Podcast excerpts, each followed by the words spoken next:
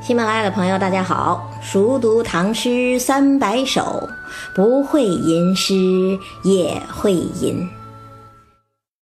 今天呢，和大家一起分享初唐四杰之首王勃的名作《送杜少府之任蜀州》啊。城阙辅三秦，风烟望五津。与君离别意，同是。宦游人，海内存知己，天涯若比邻。无为在歧路，儿女共沾巾。本来呀，诗也是有时代性的，反映特定时代的审美情趣。比方说宫体诗吧，在六朝是主流，后来看呢。就是靡靡之音。再比方说陶渊明的诗，在钟嵘的诗品里才列为中品，但是呢，到唐朝以后就成了神品。但是呢，也有些诗啊，具有跨时代的超越性，从古到今大家都说好。比如王勃这首《送杜少府之任蜀州》，这首诗好在哪儿？一言以蔽之，雄壮。从首联就雄壮，首联怎么写的？城阙辅三秦，烽烟望五津。这是一个地名对儿啊，两个地名，一个三秦，一个五津，一开始就点出了送别的地点和远行的方向。诗人是在哪里送行的呀？在长安城啊。长安城是什么样子呀？诗人说了。城阙辅三秦，长安城雄伟的城墙、高高的城楼，是由辽阔的关中平原所拱卫呀。那关中为什么又叫三秦呢？因为关中本来就是秦国的地盘嘛，所以山称为秦岭，原叫做秦川嘛。后来秦国变成秦朝，关中呢仍然属于秦地。再后来，秦末大乱，项羽入关，把关中地区啊，当然包括陕北，一分为三，分给了秦朝的三个投降将领。从此之后，关中又称为三秦之地了。那首句“城阙辅三秦”五个字，就把帝都描摹的浑雄大气呀。这是送别的地方。那第二句。烽烟望五津，背诵的人要到哪儿去呢？这首诗的题目不就是送杜少府之任蜀州吗？这个杜少府啊，也就是杜县尉呀，是要去蜀州做官的。蜀州呢，在今天四川的崇州市啊。那蜀州为什么称为五津呢？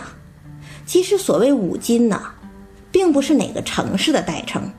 而是闽江的五大渡口，白花金、万里金、江首金、射头金、江南金啊，这是古人由秦入蜀的必经之路。所以呢，诗人是用五金来泛指蜀地的。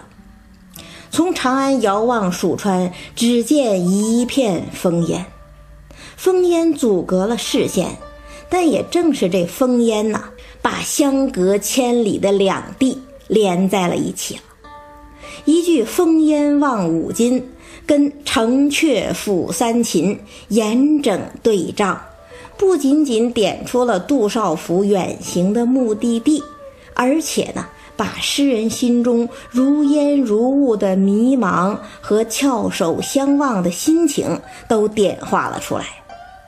这心情自然是难舍的呀。但是呢，它不是折杨柳，不是看孤舟，更不是执手相看泪眼，它不是小情小调，它是秦和蜀的对望，它起的浑厚壮阔，气象万千。那首联这么工整，这么壮阔，颔联该怎么衔接呢？颔联要是再对仗，就不免显得死板了。那怎么办呢？干脆不对仗了，以散句承接。与君离别意，同是宦游人。这是由实入虚，讲心情了。我跟你离别的意绪啊，那到底是什么意绪呢？因为实在一言难尽，所以干脆不说了，改口说同是宦游人。咱们前面讲杜审言贺晋陵鹿城早春游望啊，那时候说过，宦游是唐诗的一个重要主题，因为做官嘛，诗人们从故乡来到他乡，又从一个他乡辗转到另一个他乡。同是宦游人意味着什么呀？意味着我们早都尝惯了背井离乡之苦，也早都认定了飘蓬随风的宿命。既然是客中作别，同病相怜，那与君离别意之后还有什么可说的呢？一句“同是宦游人”，就一切尽在不言中了。又是告别，又是一切尽在不言中，那接下来怎么办呢？接下来呀，颈联儿，真正的警句出现了：“海内存知己，天涯若比邻。”就算分别是我们的宿命，分别真的就如此可怕，非要悲悲戚戚吗？非也，海内也罢，天涯也罢。虽然都是极远的空间距离，但是再大的空间也大不过人的心灵啊！只要两个人心意相通，那么即使远在天边，也同近邻是一样的呀。庄子不是说过吗？君子之交淡如水，小人之交甘若醴呀。真正的朋友。在乎的不是每日的厮守，而是心灵的共鸣。咱们既然彼此知己，那还怕什么天遥路远、万里见关呢？这句话呀，真是豁达大度、掷地有声。他一出来，诗的境界一下子就开阔了，这个情调呢，也从黯然转向了雄壮。那可能有人知道这句话是有来历的呀，什么来历呢？当年陈思王曹植写《赠白马王彪》，不是说吗？丈夫志四海，万里犹比邻。恩爱苟不亏，再远奋日亲。何必同亲仇，然后战殷勤。这就是建安风骨，慷慨悲歌呀。唐朝初年，国家日益强盛，文学上呢也开始自觉地摆脱六朝余韵，向汉魏风骨回归。啊，海内存知己，天涯若比邻，其实就是向丈夫志四海，万里有比邻致敬。啊，这叫做有来历。但是呢。王勃这两句话呀，又是对曹植那六句话的高度概括，这就不是抄袭了，而是推陈出新。